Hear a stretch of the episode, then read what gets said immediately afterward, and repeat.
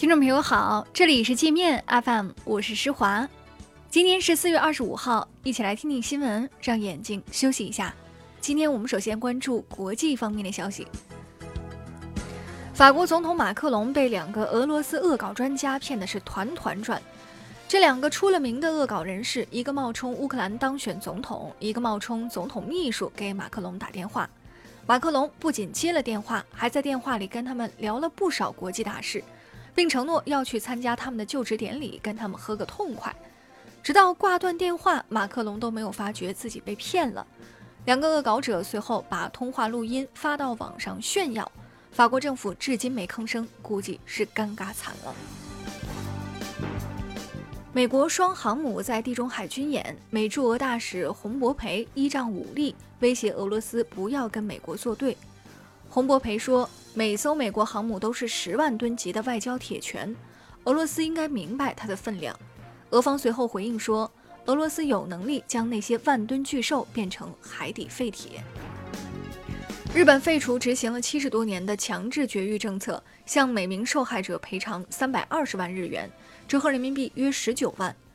二战结束后，日本强行对两万五千多名残疾人做了绝育手术，导致这些人孤老终生。许多美国家长听信疫苗有毒等网络谣言，拒绝给新生婴儿接种疫苗，导致已灭绝的麻疹卷土重来。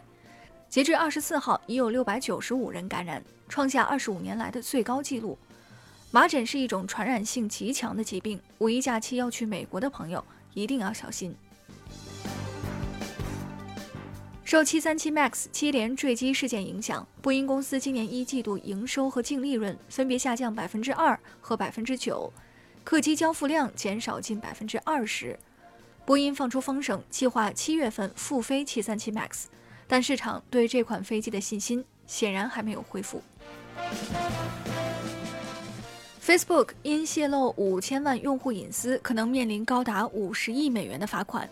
美国一些仇富的专家趁机落井下石，认为光罚小扎这点钱远远不够，这笔钱只相当于 Facebook 两个星期的收入。据斯里兰卡官方通报，该国首都连环爆炸案的自杀式袭击者多来自中产或中上阶层，受过良好教育，其中一人还曾在英国和澳大利亚留学。科伦坡今天又发生了一起爆炸，未造成伤亡。特朗普自夸自己是美国史上最透明的总统，被老冤家 CNN 打脸。CNN 说：“你连纳税申报单都不敢公布，还好意思说自己透明？”我们接着来关注国内方面的消息。据国防部消息，第一艘零五五万吨大型导弹驱逐舰“南昌舰”已经完成建造和大部分海试工作，即将加入海军服役。据报，零五五大区第一批建造数量可能高达八艘，目前已有四艘下水。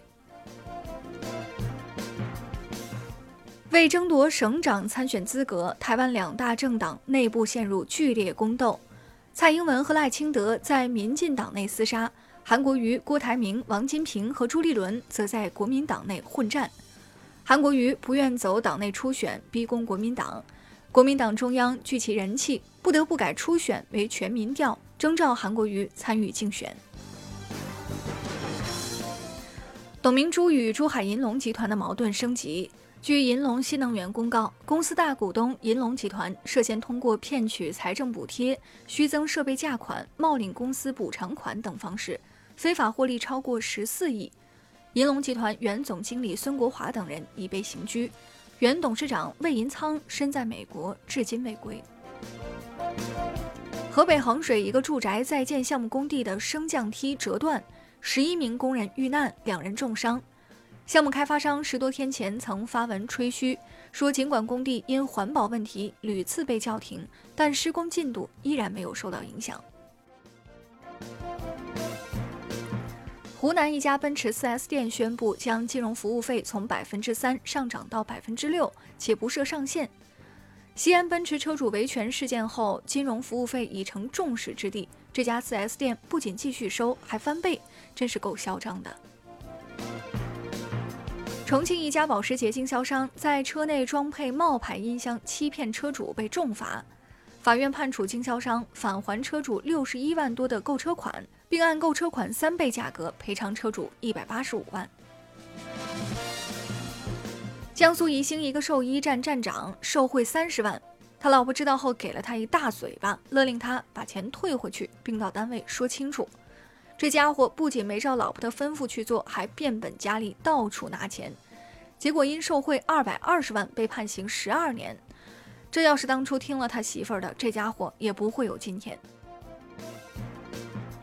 那好了，以上就是今天节目的全部内容了，感谢您的收听，我是施华，欢迎您下载界面 App，在首页点击试听，找到界面音频，更多精彩内容等着您收听。